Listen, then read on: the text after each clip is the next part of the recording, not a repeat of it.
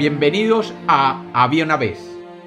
Hoy tenemos el mito representado en la fuente latona del Palacio de Versalles en Francia.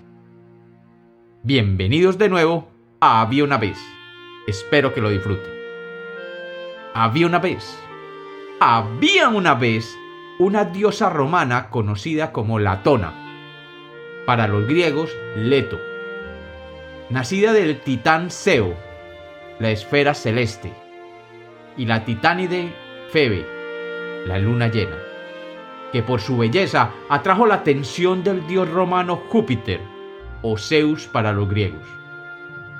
El dios Júpiter trató inicialmente de seducir a la hermana de Latona, Asteria, pero ella, horrorizada, se convirtió en una golondrina y se arrojó al mar donde se volvió la isla de Ortigia en el mar Egeo.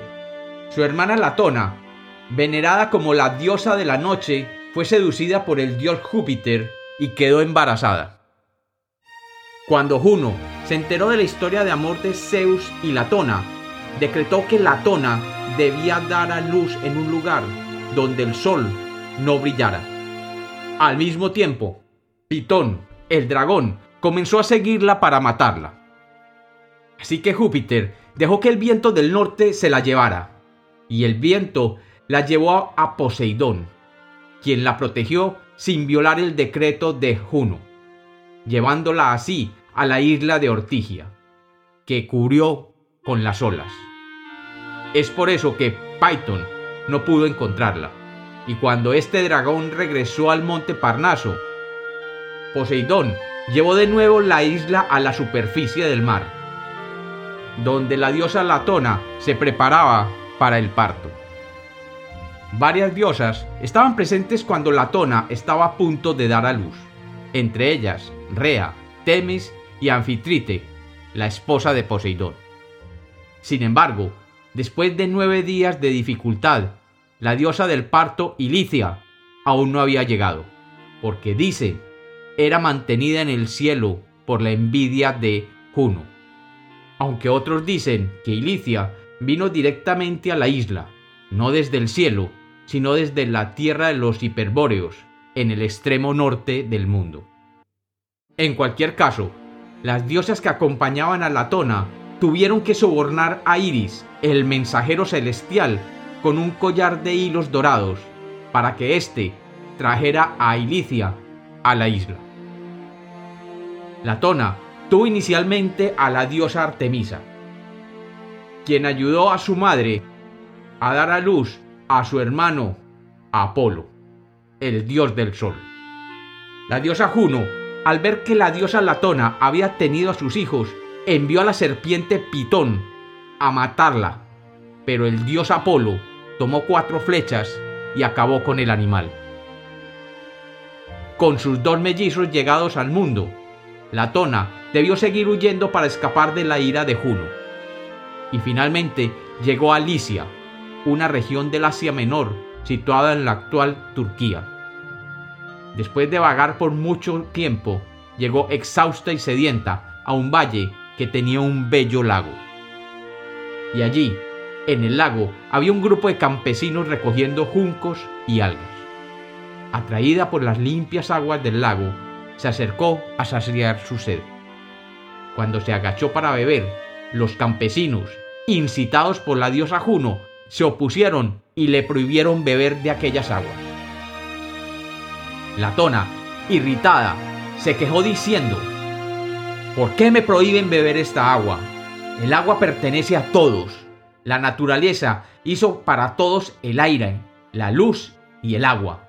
Este es un bien común a todos, y sin embargo aquí estoy pidiéndoles a ustedes que me dejen beber como si fuera un favor. Mi intención no es refrescar mi cuerpo cansado, sino solamente saciar mi sed y la de mis hijos. Tengo la boca reseca y apenas puedo resistir más tiempo.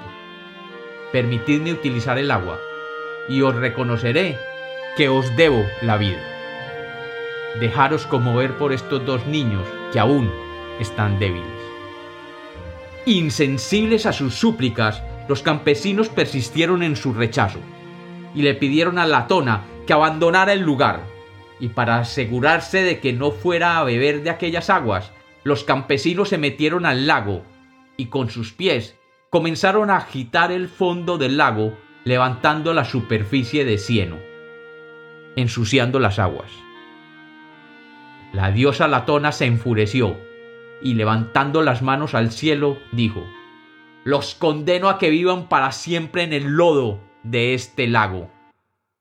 E inmediatamente los campesinos enloquecieron y se empezaron a lanzar de repente al lago y comenzaron a sumergirse y nadar hasta el fondo. Y luego salían a la superficie insultando a la diosa. Sus gritos se podían escuchar incluso cuando estaban debajo del agua.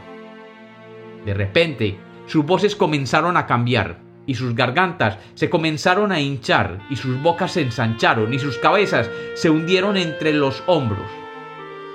Sus vientres se abultaron y sus espaldas se pusieron verdes. Los campesinos fueron convertidos en ranas y desde esas épocas aquellos malos hombres pasaron el resto de su vida en el lodo de su lago. La fuente principal, la fuente latona de Versalles, nos muestra esta escena. Latona luego abandonó la isla, pero la venganza de Juno la perseguía, y mandó al gigante Titius, hijo de Gaia, contra Latona. Y éste intentó violarla pero los gemelos Artemisa y Apolo lo mataron. Cuentan los que cuentan que Titius, el gigante, sigue siendo castigado en el inframundo, donde un par de buitres se comen su hígado, que crece todas las noches con la luna. Y Latona siguió viviendo con la protección de sus hijos Apolo y Artemisa, y cuenta Homero que durante la guerra de Troya los acompañó en la defensa de la ciudad. Y como los cuentos nacieron para ser contados, este es otro mito de había una vez.